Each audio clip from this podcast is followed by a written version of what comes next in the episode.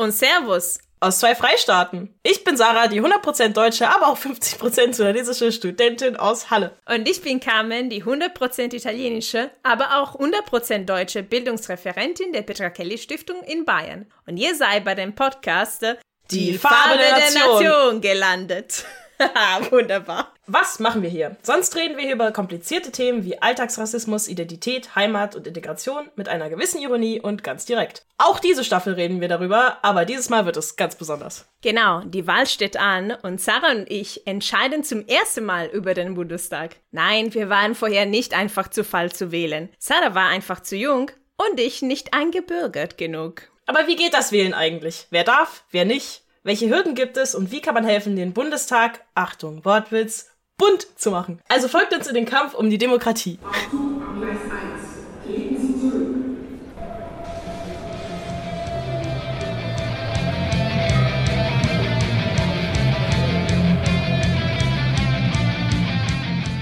Hey, Nationalhymne, wir sind zurück. Sarah, wir sind dich vermisst. Ah, es war so lange. Ich weiß gar nicht, wie man jetzt Podcasts macht mehr. So, alles verlernt. Naja, wir hatten tatsächlich gerade ein bisschen Panne bei der Aufnahme des neuen Intros.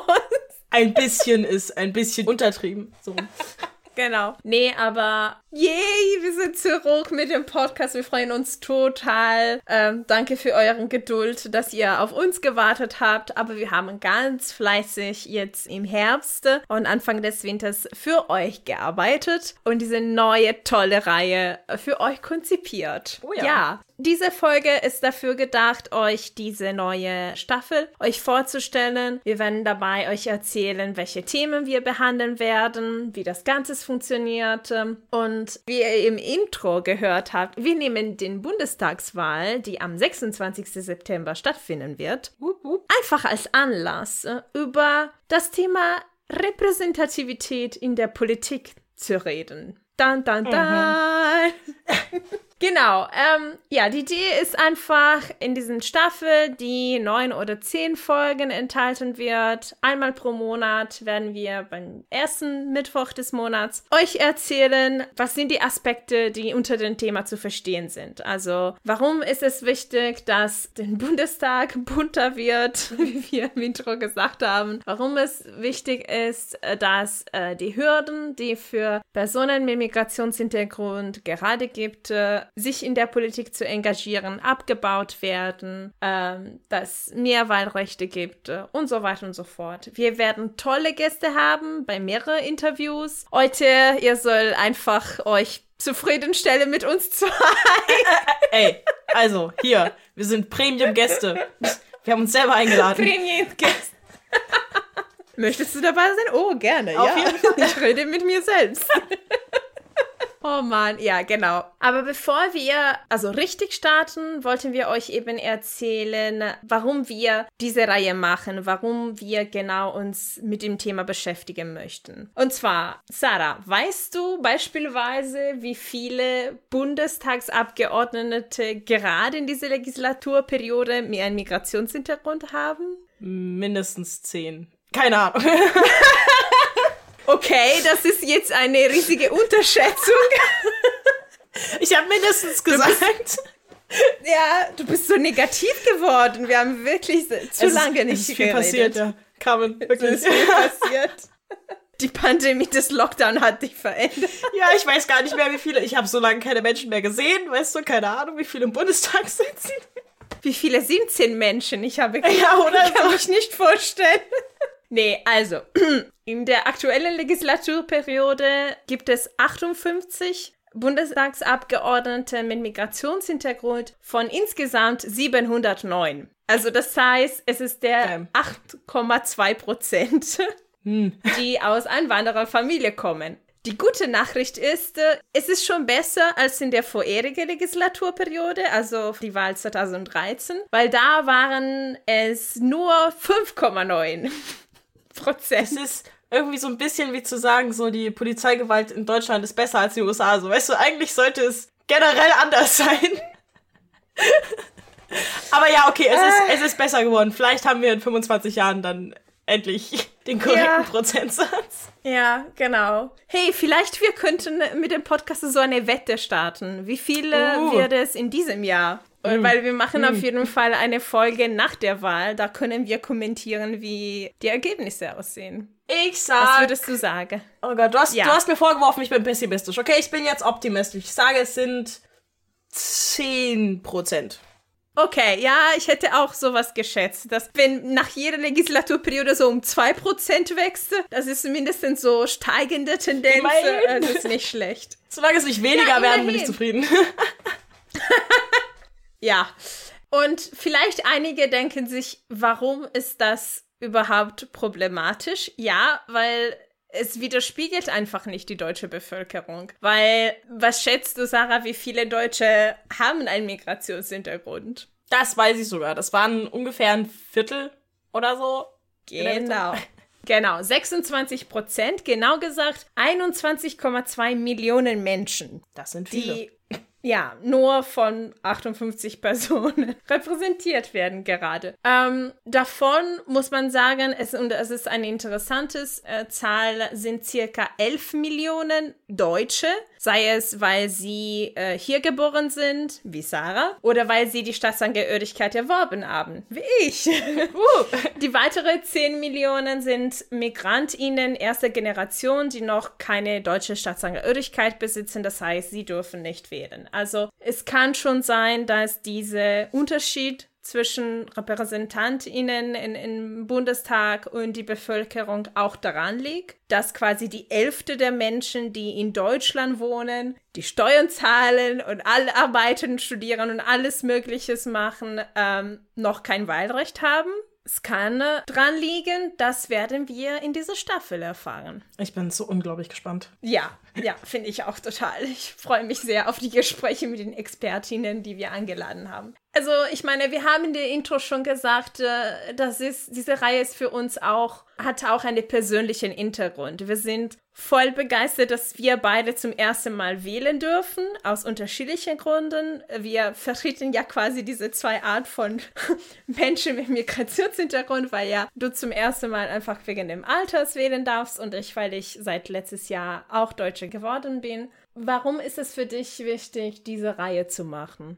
Also was ist das Ziel für dich? Naja, auch irgendwie Awareness spreaden. Also ich glaube, vielen ist nicht bewusst, wie viele Menschen, die hier leben, nicht wählen können oder dürfen oder ähm, und, und ich glaube, vielen ist auch nicht bewusst, wie wichtig Repräsentation eigentlich ist. Also weil ganz viel ist ja auch so, wenn es mehr Repräsentation gibt, gibt es auch mehr eben Rechte und Zugeständnisse und so weiter für Einwanderinnen und äh, Menschen mit Migrationshintergrund. Und das heißt, es bedingt sich immer alles so gegenseitig quasi. Ähm, Das heißt, ich denke mal, wenn mehr Menschen mit Migrationshintergrund auch im Bundestag wären, dann hätten wir wahrscheinlich auch nicht so diese ganzen Hürden, die es gibt für Menschen, die eigentlich wählen wollen. Was halt, ja, es ist ein Teufelskreis, aber irgendwer muss ihn durchbrechen. Also äh, werden wir das machen, weil so sind wir halt. Ähm, Klar. und generell ist es einfach so unglaublich wichtig, also über Repräsentation zu reden, weil vor allem in Mhm. der Demokratie ist das Wichtigste, dass jede Meinung abgebildet wird. Und das sehe ich bei 8, Komma irgendwas Prozent halt echt absolut nicht. Ja, ja, ja. Ich finde das auch total wichtig, dass man eben äh, ja zeigt, wie wichtig ist, dass das Parlament tatsächlich die Bevölkerung widerspiegelte, weil es macht den Bundestag einfach auch transparenter, bürgernahe und gerechter. Und so sollte es sein. Und auch wenn so ein Ideal ist, äh, äh, wir sollten äh, dafür streben, dass es so wird. Und es auch voll wichtig ist für mich auch ein Ziel in dieser Reihe eben zu zeigen, die Vorteile und die Relevanz, also wenn, wenn das tatsächlich passiert, dass äh, das Parlament tatsächlich die Bevölkerung widerspiegelt, warum es auch gut ist und was sind eben die Vorteile. Wir werden in der Reihe natürlich auch euch inspirierende Geschichte erzählen von Aktivismus und am Ende fragen, wie wir tatsächlich wählen können. Das heißt, äh, die Reihe ist auch für ErstwählerInnen gedacht, unabhängig vom Migrationshintergrund, ja oder nein, weil wir ja auch dadurch lernen werden. Ähm, wir machen das ja auch. Das ist so unsere persönliche Motivation. Zu lernen, was ist da so? Erststimme, zweite Stimme, wie man per Briefwahl wählt. All diese komplizierte Sachen. Abgesehen davon, dass ich schon vor etwa vier Jahren ein eine, ähm, Referat für Migrantinnen geleitet habe. Zu dem Thema. Carmen. Ohne dass ich wählen könnte. Oh Gott. Ey, du, das sind so Basics Information, aber. Ja, ich meine, eigentlich hatte ich das auch schon in der Schule, aber es ist immer was anderes, wenn man es selber macht, weißt du? Also, Ja, ne? genau. Und ich meine, Bundestagswahl ist sowieso viel einfacher als die Kommunalwahl in Bayern. Und das habe ich schon gemacht. Europawahl war ja auch irgendwann letztens. Ja, ja. Nee, aber du, die Kommunalwahl, also der Wahlzettel war 1,50 Meter breit. Bitte was? Ich könnte mich einwickeln. Was habt ihr für So Parteien? Was zum Teufel? Alle Mögliches. Ich dachte, bei euch gibt's nur die sind- CSU, deshalb ist die immer. Nope. Wir sind sehr bunt und verrückt in Bayern. Naja. Auf jeden Fall, weil wir ja auch in zwei unterschiedlichen Regionen wohnen und Repräsentativität und Wahlen finden eigentlich durch Wahlkreisen und die Wahlkampagne wird lokal geführt, auch wenn man dann in, nach Berlin um, umzieht quasi, ähm, werden wir auch besonders die Perspektive von Bayern und Sachsen-Anhalt beleuchten und mit unterschiedlichen Organisationen, ähm, die sich stark für MigrantInnen machen, eben in beide Ländern dann reden. Und zum Letzten, für diejenigen, die sich noch äh, denken, überlegen, warum ist Repräsentativität eigentlich wichtig? Was würdest du dazu sagen?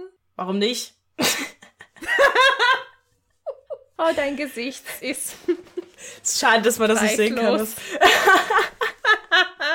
Naja, die Punkte, die ich im Endeffekt schon aufgehört habe, also je bunter die Menschen sind und je mehr sie abgebildet werden, desto besser eigentlich, weil jeder hat seine eigene Perspektive, die er irgendwo reinbringt und seine eigenen Erfahrungen und das hat nicht mal unbedingt was mit dem Migrationshintergrund zu tun, aber jeder Mensch ist halt anders und hat andere Erfahrungen gemacht und das ist einfach auch wichtig für eine Demokratie da irgendwie, dass da auch jeder mitmachen kann und das zeigen kann und seine eigenen Stärken halt auch irgendwie damit reinbringt. Weil wir ziehen halt alle an einem Ja. Strang. Wir sind halt nicht eine Diktatur oder so. wir sind da halt alle mit drin und müssen daran arbeiten so. Und ich glaube, da ist, je unterschiedlicher die Menschen sind, desto besser.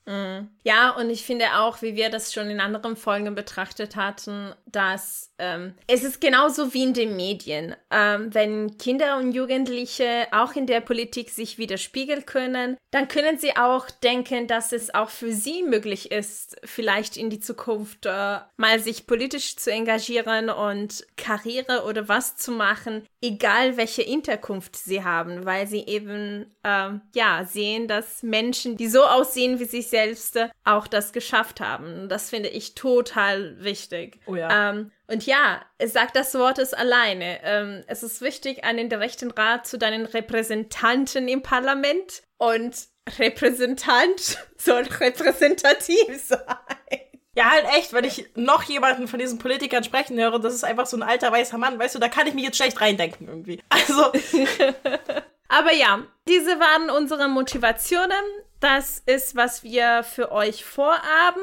Das war jetzt äh, unsere erste Einführungsfolge zu dieser neuen Reihe. Äh, zur Erinnerung, es fehlen noch 235 Tage bis zur Bundestagswahl und das war's mit dieser Folge. Folgt den drei Stiftungen in Bayern, Sachsen-Anhalt und Sachsen, die auf die Produktion von der Farbe der Nation beteiligt sind, auf Facebook, Instagram, Twitter und vor allem abonniert unseren Podcast unter dem Namen Petra Kelly Stiftung auf Spotify, Soundcloud, Apple Podcast und alle weiteren Podcast-Apps eurer Wahl. Die nächste Folge der Reihe Die Farbe der Nation geht wählen, so haben wir uns benannt, wird in einem Monat am 3. März erscheinen und dabei werden wir mit einer Stadträtin in Nürnberg darüber reden, wie man als Migrantin in der kommunalen Politik sich engagieren und kandidieren kann. Bis dahin, bleibt gesund und informiert. Ciao! Tschüss.